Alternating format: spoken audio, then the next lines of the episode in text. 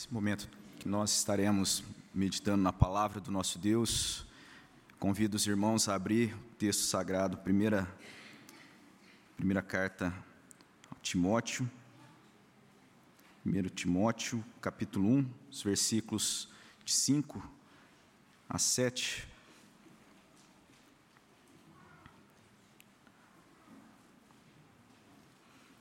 1 Timóteo, capítulo 1, versículos 5 a 7. Convido os irmãos a, a lerem comigo. Você que está também participando aí desse culto é, pela internet, mesmo diante da informalidade, convido você a se palavra de Deus atentamente, que você procure estar participando desse culto de forma ativa. E nós que estamos aqui, então, estaremos fazendo essa leitura. Eu convido você que está aqui a ler comigo a palavra do nosso Deus, então, 1 Timóteo, capítulo 1, versículos 5 a 7. Ora, o intuito da presente admoestação visa ao amor que procede de coração puro e de consciência boa e de fé sem hipocrisia. Desviando-se algumas pessoas dessas coisas, perderam-se em loquacidade frívola pretendendo passar por mestre da lei, não compreendendo, todavia, nem o que dizem, nem os assuntos sobre os quais fazem ousadas asseverações. Oremos mais uma vez. Pai querido, essa é a tua palavra, uma palavra que foi lida, e nós dependemos do Senhor, ó Deus, que o Senhor fale os nossos corações, aquilo que o Senhor tem para nós, para a nossa vida para nossa edificação, para o nosso consolo, para nossa correção. Nós clamamos isso a Deus, pedimos na mediação de Cristo Jesus. Amém. O pastor Gilberto havia preparado a liturgia e o texto separado seria ali em 1 Tessalonicenses, no capítulo 4, versículos de 9 a 12, falaria, é, que fala a respeito do amor, o amor bíblico, o amor fraternal. E nessa tarefa de estarmos, então, aqui nessa noite na, na condução e ministrando o texto, o momento da meditação na palavra, nós também procuramos estar falando a respeito do amor. E aqui o texto separado, escolhido, foi esse texto de Timóteo, que eu creio trazer um, uh, algo direto, né, um aspecto do amor. E toda a carta é, que nós temos aqui, é, de Paulo a Timóteo, ela tem essa característica de trazer algo é, muito direto, no sentido de que Paulo, já entendendo que ele não desfrutava de muito tempo para poder fazer e delongar em muitas coisas, então nós entendemos que Paulo vai enviar essa carta, é uma carta que traz assuntos importantes de forma muito direta, uma carta também, isso é algo que é, chama atenção. E aqui nós vemos essa preocupação de Paulo e nesse contexto que nós lemos, a preocupação com a igreja, a igreja em Éfeso, e, e ele confere, quando nós lemos o início dessa carta, a responsabilidade desse jovem líder de Timóteo estar ali à frente na, ah, no ensino da igreja, no cuidado da igreja. Então, temos já no início dessa carta é, Paulo tratando com Timóteo, embora Paulo fosse muito próximo de Timóteo, houvesse uma afinidade, houvesse entre eles uma proximidade muito grande. O que nós temos sendo trazido no início dessa carta é Paulo se apresentando como apóstolo, e isso demonstra o, o, cuidado, então, de Paulo demonstrar nessa carta que não se ele fosse é, íntimo de Timóteo, pudesse ter toda a liberdade, essa carta tinha uma, uma característica de ser algo é, muito consistente, algo importante, não algo informal. E, e vemos essa apresentação, então, por parte de Paulo como apóstolo, apóstolo de Jesus Cristo. Ele faz isso mostrando é, esse cuidado. Então, quando nós lemos lá no início da carta, no versículo 1, Paulo dizendo isso, apóstolo de Cristo Jesus, pelo mandato de Deus, nosso Salvador, e de Cristo, nossa esperança, a você, Timóteo, verdadeiro filho na fé, graça, misericórdia e paz da parte de Deus. Então, a gente vê esse cuidado de trazer a, a carta com um aspecto é, a ser considerado a, de forma séria, de forma valiosa, importante. Em seguida, o que nós temos então já é a preocupação com relação ao próprio conteúdo da carta, o assunto que ele vai tratar nessa carta. O versículo 3 aí do primeiro capítulo, ele vai dizer: Quando eu estava de viagem rumo à Macedônia, te roguei que permanecesse ainda em Éfeso para admoestar certas pessoas, a fim que não ensinassem outra doutrina, nem se ocupem com fábulas e genealogias sem fim que antes eh, promovem discussões do que o serviço de Deus na fé. Então existia ali essa preocupação com ensino, a questão do ensino, um falso ensino, ah, aquilo que poderia estar atrapalhando, ao invés de edificar, trazendo ali um desserviço ah, à igreja, e essa preocupação, então, que é mencionada já no início. Ele vai dizer a respeito desses, uh, da questão da genealogia e fábulas.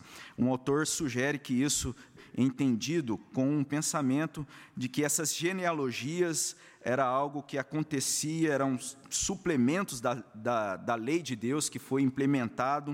Uh, os mitos ou essas fábulas era algo tratado por velhas é, caducas, ele mesmo vai dizer dessa forma lá em 1 Timóteo, no capítulo 4, versículo 7, ou seja, eram histórias que, de certa forma, tinha alguma realidade, algum contexto, alguma ligação com o caráter judaico, mas, é, na verdade, as pessoas que seguiam essa, esses mitos estavam se desviando ao verdadeiro conteúdo do Evangelho. Era algo que deveria então ser tratado.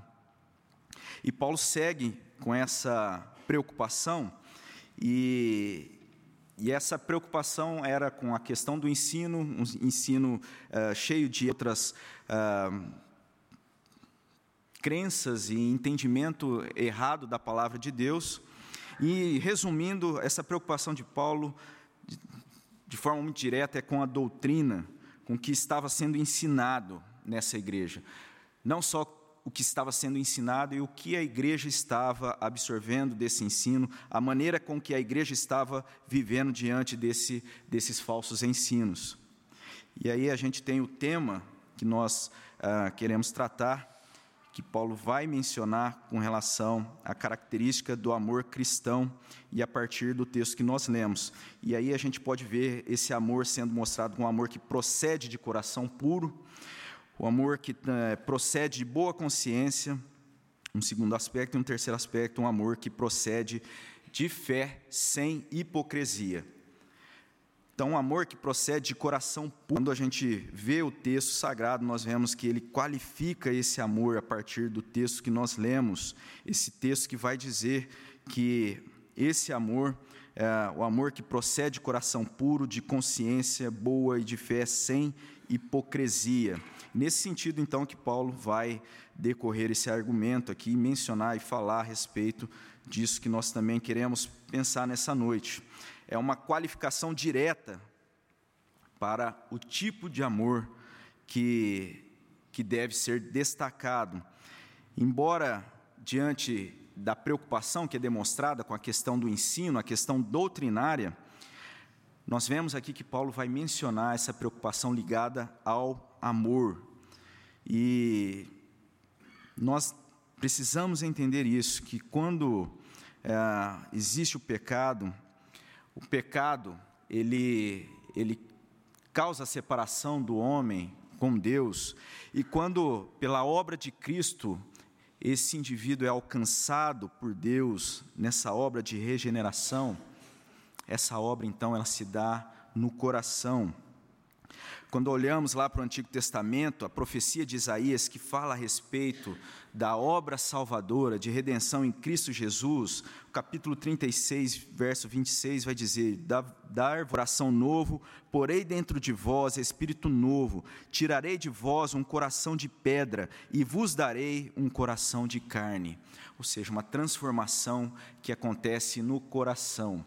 A obra de salvação, de regeneração desse indivíduo, quando encontra com Cristo, quando é atraído com, por Cristo, é uma obra que ela vai causar mudança no coração. E esse processo, essa obra, ela decorre então de Cristo, próprio Senhor Jesus, da sua obra, o seu sacrifício na cruz. E quando nós olhamos então para a forma como Paulo está tratando aqui, que o amor deveria ser então destacado, o sentido desse amor é, verdadeiro, um amor que procede de um coração puro, o que nós devemos e precisamos pensar que isso está diretamente ligado a Cristo e a sua obra. O amor que está sendo mencionado aqui por Paulo, endereçado a Timóteo nessa carta, sendo então valorizado é um amor que procede do coração puro. Isso conecta diretamente com a obra de salvação, de redenção de Cristo Jesus. O próprio Senhor Jesus, ele vai falar a respeito desse amor, que é um amor puro, um amor verdadeiro, um amor que ele mesmo demonstra na sua obra de salvação. Capítulo 15, verso 13 de, do Evangelho de João, Jesus vai dizer: Ninguém tem maior amor do que este, de dar alguém a própria vida em favor dos seus amigos. Então é um amor diferente, um amor que procede de coração puro que procede da obra de salvação de Cristo Jesus. Quando Jesus está falando a respeito desse amor, ele, ele ainda continua no próprio capítulo 15 do Evangelho de João, versículo 14, capítulo 15, ele diz: Vós sois meus amigos se fazeis o que eu vos mando.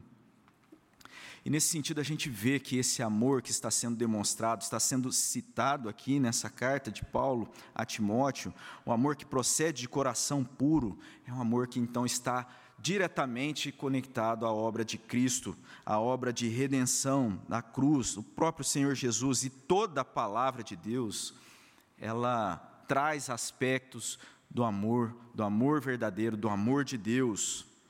Quando vemos que Jesus ele traz a respeito da sua obra, ele vai dizer é, que esse aspecto do amor verdadeiro, o amor que é desfrutado, mas também se dedica à obediência, ele é um amor que está mencionado em toda a palavra, e Jesus falando a respeito dessa verdade do amor, repetindo a lei, como nós temos o registro do Evangelho de Marcos, no capítulo 12, os versos 29, Jesus diz: Ouve, ó Israel, o Senhor nosso Deus é o único Senhor.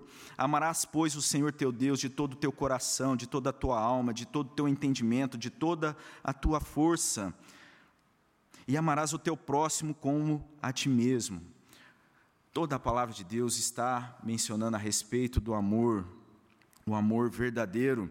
E Jesus faz isso aqui no Evangelho, registrado aqui no Evangelho de Marcos, citando Deuteronômio, no Antigo Testamento, Deuteronômio 6, de 4 a 5.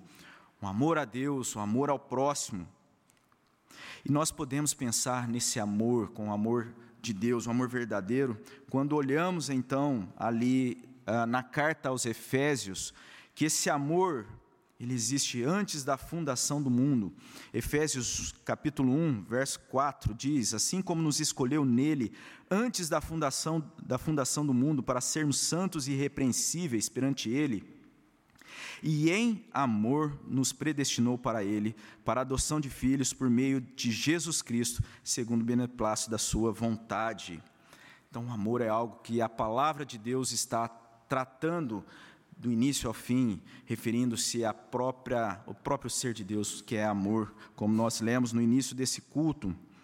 E esse amor, então, deve ser o amor no coração, o amor que procede de um coração puro.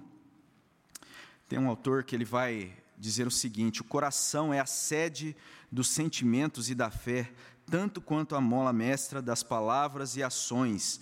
É a medula e o cerne do ser humano, o ser íntimo do homem porque dele procedem as fontes de vida.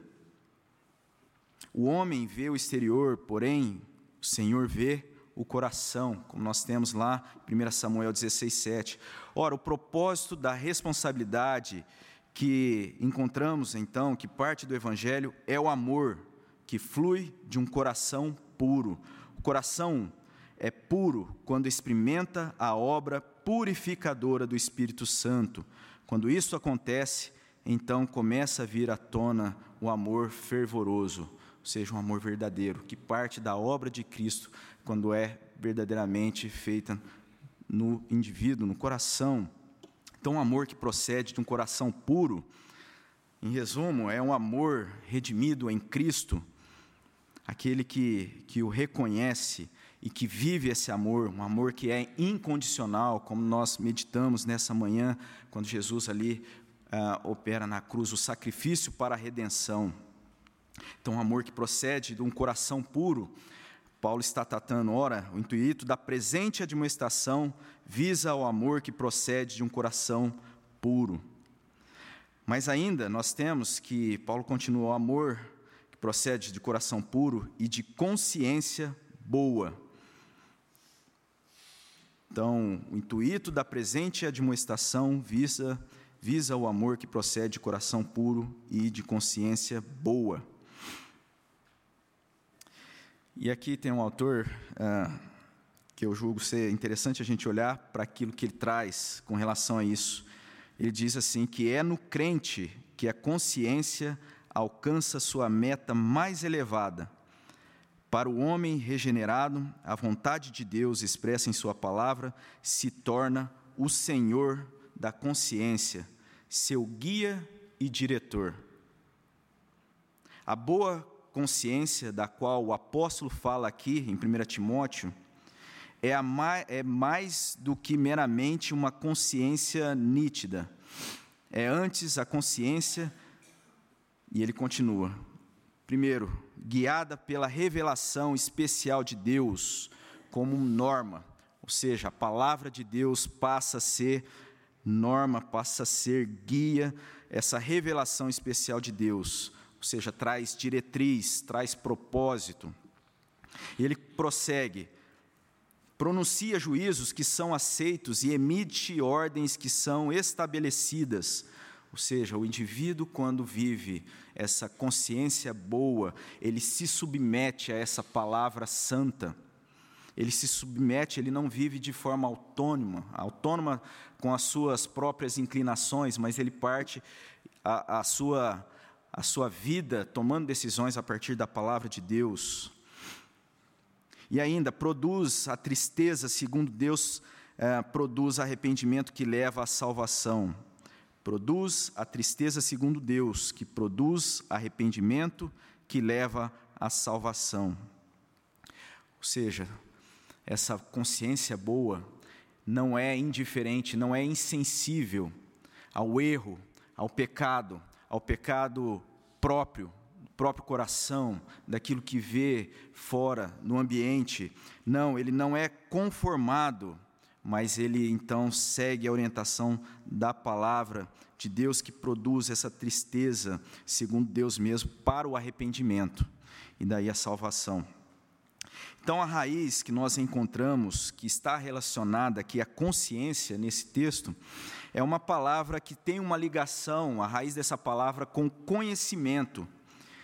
E talvez se a gente pensasse a respeito de conhecimento, a discussão iria longe, mas ah, o que nós devemos ter em mente e crer sem nenhuma dúvida que esse conhecimento, consciência aqui, a raiz, ah, se nós voltarmos lá para o original, a palavra de consciência, ela tem essa relação com conhecimento, nós devemos entender é, sem dúvida alguma, que reflete o conhecimento do amor de Deus.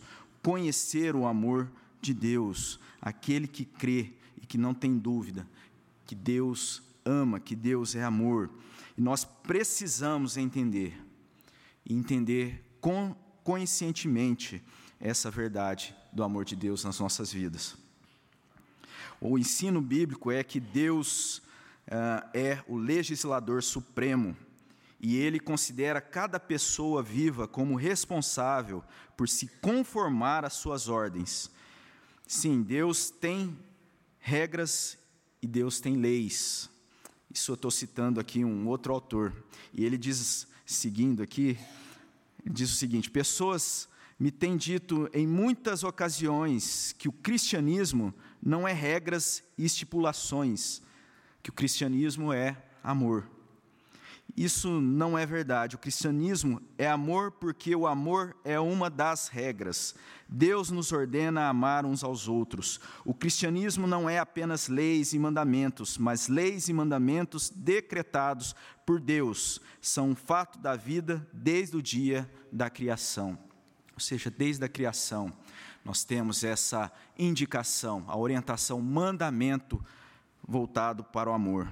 E isso nós podemos olhar a palavra de Deus está tratando disso. Paulo vai falar a respeito disso várias vezes na carta aos Romanos, por exemplo, quando olhamos lá para o capítulo 12, versículo 1: Rogo-vos, pois, irmãos, pelas misericórdias de Deus, que apresenteis o vosso corpo por sacrifício vivo, santo, agradável a Deus, que é o vosso culto racional, e não vos conformeis com esse século, mas transformai-vos pela renovação da vossa mente, para que experimenteis qual seja a boa, agradável e perfeita vontade de Deus.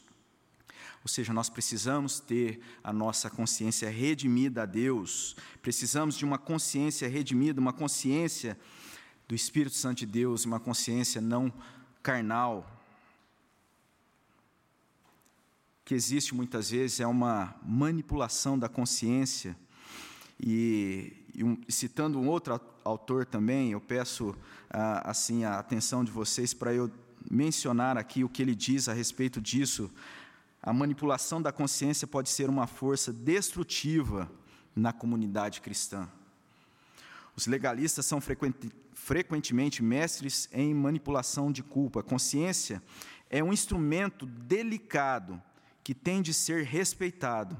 Aquele que procura influenciar a consciência de outros tem uma grande responsabilidade para manter a integridade da personalidade da pessoa conforme criada por Deus. Quando impomos falsas culpas nos outros, paralisamos nossos semelhantes e os prendemos em cadeias onde Deus os deixou livres.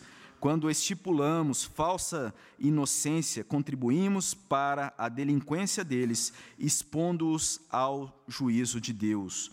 Em outras palavras, esse autor está falando que a consciência ela pode até ser manipulada, e existe o perigo muito grande disso sendo, é, disso acontecer. Aí ele vai dizer aqui então que essa consciência é algo delicado. E é nesse sentido a preocupação que creio está sendo demonstrada aqui por parte de Paulo, aqui em Timóteo, nessa carta. Uma falsa consciência ou um ensino que não preserve a responsabilidade pessoal do indivíduo consciente, conscientemente deixando-se, envolvendo-se na manipulação, uma consciência que não é boa, contribui para uma delinquência, contribui para o erro. Ou seja, o amor cristão procede de uma boa consciência e não da manipulação. Deve ser algo transparente. Então nós temos que esse amor que procede de coração puro, é um amor também de boa consciência, mas Paulo segue a sua orientação aqui a respeito da fé sem hipocrisia. Ora, o intuito da presente admoestação visa ao amor que procede de coração puro, de consciência boa e de fé sem hipocrisia. Então, Paulo mostra que existe a possibilidade de uma fé hipócrita porque ele está aqui dizendo que essa fé deve ser sem hipocrisia.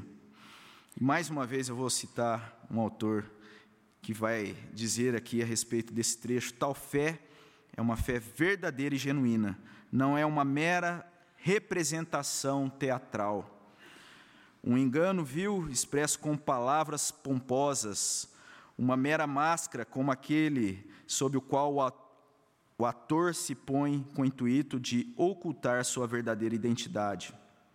Estaria Paulo fazendo um contraste com uma fé viva, com a fé daqueles seguidores, daqueles falsos mestres, daqueles que estavam levando ao erro e ao engano? Seja como for, a fé que ele está pensando é um verdadeiro conhecimento de Deus e de suas promessas reveladas no Evangelho e uma sincera confiança de que todos os meus pecados já foram perdoados por amor de Jesus Cristo. essa é uma fé verdadeira, uma fé genuína. E Paulo ele traz também, quando ele escreve aos Gálatas, essa tratando a respeito de uma fé genuína, do verdadeiro evangelho. É interessante quando nós vemos a carta aos Gálatas, ele trazendo logo no início ali essa preocupação, e ele faz um, um contraste a respeito do verdadeiro evangelho e do falso evangelho. Ele vai dizer, é, lá em Gálatas capítulo 1, versos 6 e 7, admire que estejais passando tão depressa daquele que vos chamou da graça de Cristo para um outro evangelho. Mas é interessante que no versículo 7 ele vai dizer, o qual não é outro, senão que há alguns que vos perturbam e querem perverter, perverter o evangelho de Cristo. Ou seja, ele diz que existe um, outro evangelho, ele dá um exemplo como se existisse um outro evangelho. Mas não há outro evangelho. O evangelho é único, o evangelho de Cristo, o evangelho verdadeiro.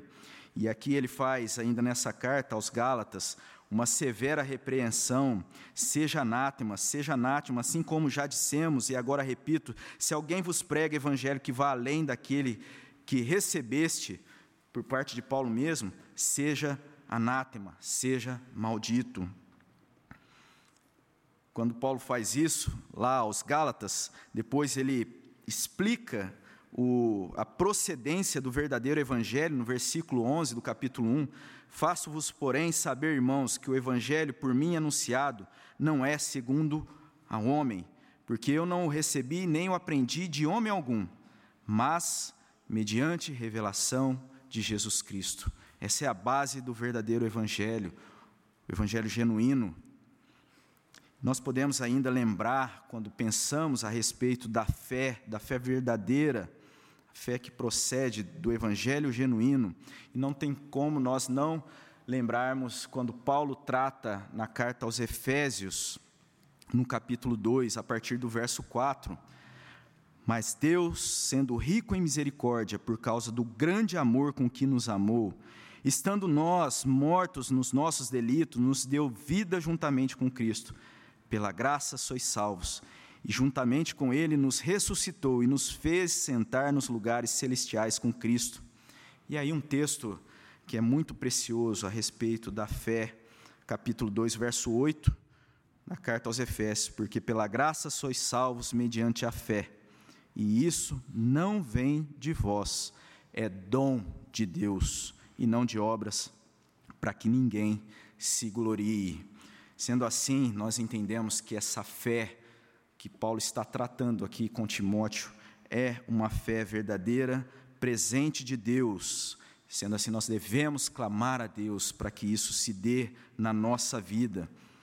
E já seguindo então para a nossa conclusão, a gente vê que a partir quando Paulo trata a respeito desse amor que procede do coração puro, de boa consciência e fé sem hipocrisia, ele vai, a partir do verso 6, trazer a consequência, o resultado de uma vida, de uma igreja que caminha e procede não ah, do amor um coração puro, né, de uma boa consciência e uma fé ah, que, que não decorre de Deus, um, um amor que procede de fé sem hipocrisia. E quando ele vai falar a respeito do resultado, da consequência disso, verso 6 diz: Desviando-se algumas pessoas dessas coisas, perderam-se em loquacidade frívola. E esse termo aqui, a tradução loquacidade frívola, pode ser pensado de uma tradução muito rápida, até grosseira, como uma conversa fiada, né? uma conversa sem valor. Ou seja, aqueles que se desviam dessas coisas caminham ah, se perdem, se perderam conversa sem valor, em papo furado, conversa fiada. E aí ele continua o verso 7: pretendendo passar por mestres da lei, não compreendendo, todavia, nem o que dizem, nem os assuntos sobre os quais fazem ousadas asseverações, ou, ou seja, existia essa pretensão nesses que se desviaram, ou seja, eles pretendiam se passar por mestres.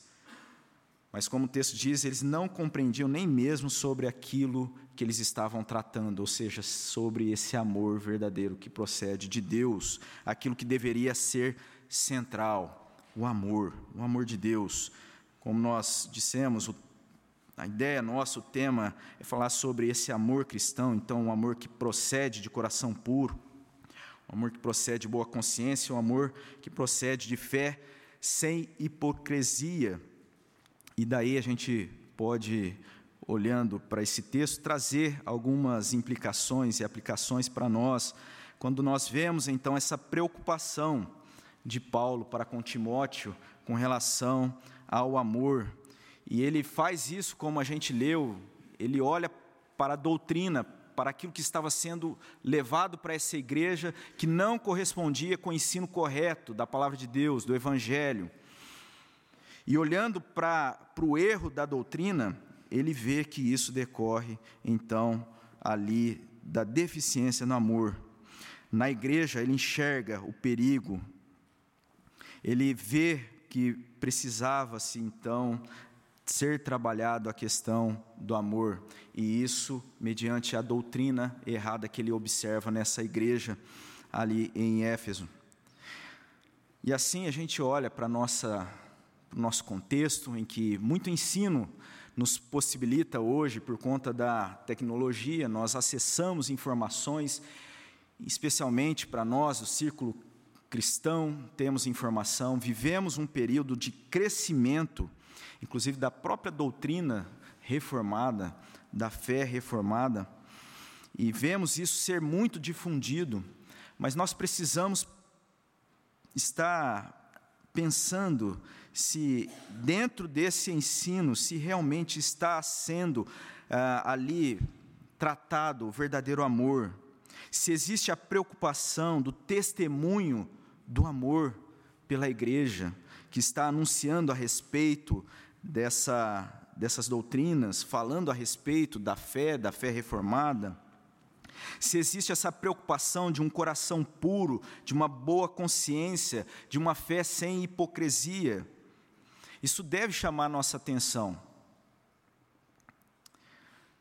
Aqui a gente vê então a preocupação, a partir sim da doutrina, não é descartada a preocupação do ensino mas a partir da doutrina correta, lembrando que ela deve estar fundamentada no Evangelho, no amor verdadeiro, um amor de coração puro. E ainda, uma segunda aplicação que creio ser pertinente para nós, é que a gente vê Paulo falando a respeito disso, e a forma como ele trata, isso é ali levado para Timóteo, no sentido de isso ser uma necessidade pessoal, era algo que deveria trazer ali a preocupação de Timóteo. Ele deveria olhar essa instrução, pensar na sua própria vida. E Paulo ele faz no decorrer da carta, quando a gente caminha lá para o versículo 14 do primeiro capítulo, ele vai dizer: "Fiel é essa palavra, palavra digna de toda aceitação que Cristo Jesus veio ao mundo para salvar os pecadores, dos quais eu sou o principal." Ele vai mencionar a respeito do amor, falar e tratar dessas coisas, mas ele não se coloca, de certa forma, sem a necessidade de ouvir atentamente a, essa admoestação daquilo que ele está tratando com a igreja. E ele vai fazer também essa orientação de forma pessoal para o próprio Timóteo, quando nós vamos lá no capítulo 14 dessa carta, o verso 11, ordena e ensina essas coisas. Versículo 12: Ninguém despreze a tua mocidade, pelo contrário, torne-te padrão dos fiéis na palavra, no procedimento, no amor, na fé e na pureza. Embora essa preocupação está nessa carta direcionada ali a Timóteo para ser aplicada à igreja, é algo que deveria ser pensado pessoalmente, como o próprio Paulo faz aqui, como ele orienta também a Timóteo, e como eu e você devemos pensar quando nós olhamos aqui essa instrução de Paulo com relação ao amor que procede de um coração puro, que procede de uma boa consciência e de uma fé verdadeira. Nós podemos ainda pensar em um, uma terceira aplicação é que quando Paulo trata a respeito disso e valoriza aqui o amor, ele vai falar no decorrer da carta outras vezes com relação a isso, com relação à pureza, com relação ao amor verdadeiro. E ele, caminhando para o encerramento ali da carta, tratando com Timóteo, no capítulo 6, o verso 8, ele vai dizer algo que eu acho interessante da gente pensar. Ele faz uma ponderação a Timóteo e diz o seguinte, capítulo 6, o verso 8: Tendo sustento e com que nos vestir, estejamos contentes. Ora, os que querem ficar ricos caem em tentações e ciladas e em muitas concupiscências insensatas e perniciosas, as quais afogam os homens na ruína e perdição porque o amor do dinheiro é a raiz de todos os males, e alguns nessa cobiça se desviaram da fé e a si mesmos se atormentaram com muitas dores.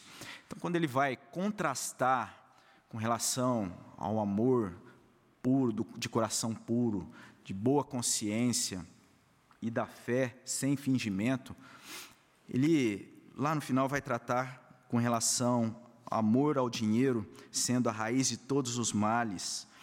E, e aqui no texto, lá no original, ah, o que foi traduzido na nossa, na nossa versão, na nossa tradução, amor ao dinheiro, é simplesmente um termo que significa avareza, de forma que a gente pode entender o que Paulo está trazendo aqui é o perigo que o amor, não sendo esse amor aqui designado, esse amor verdadeiro, é um amor não às pessoas e a Deus, não ao próximo e a Deus, como a palavra toda vem mencionando, mas um amor a coisas e não a pessoas.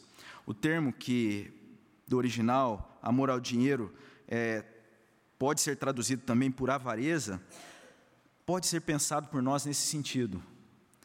Um amor diferente desse amor bíblico que está sendo em toda a palavra de Deus mencionada, com amor ao, a Deus e ao próximo.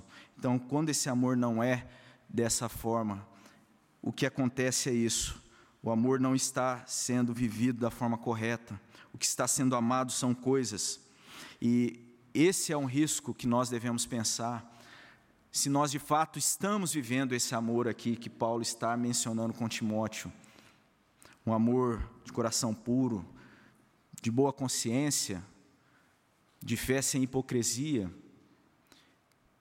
se estamos de fato vivendo esse amor, esse amor para com Deus e para com o próximo, ou se nós, assim como muitas vezes vemos fora daqueles, lá fora aqueles que não reconhecem o amor de Deus, tratando pessoas como se fossem coisas.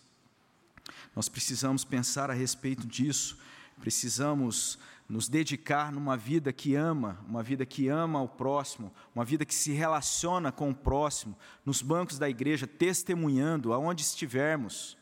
Essa é a orientação aqui que Paulo está dando a Timóteo para que isso fosse aplicado à igreja. Dessa forma, nós concluímos pensando nisso. Se Deus é a fonte desse amor, nós devemos então suplicar ao nosso Deus para que nós vivamos esse amor de fato, um amor que tenha essa essa atitude, um amor que procede de um coração puro, de consciência boa, de fé sem hipocrisia. O intuito da presente admoestação visa o amor. Amém? Vamos orar nesse sentido? Pai, nós te agradecemos por essa palavra e pedimos que o Senhor aplique, ó Deus, conforme o teu querer ao nosso coração e que sejamos confrontados por ela e também instruídos, ó Deus, a viver o teu amor de forma como aqui encontramos na tua palavra, de coração puro, de consciência boa e de fé sem hipocrisia, para a honra e glória do teu próprio nome, ó Deus. Essa é a nossa oração que fazemos em nome de Cristo Jesus. Amém.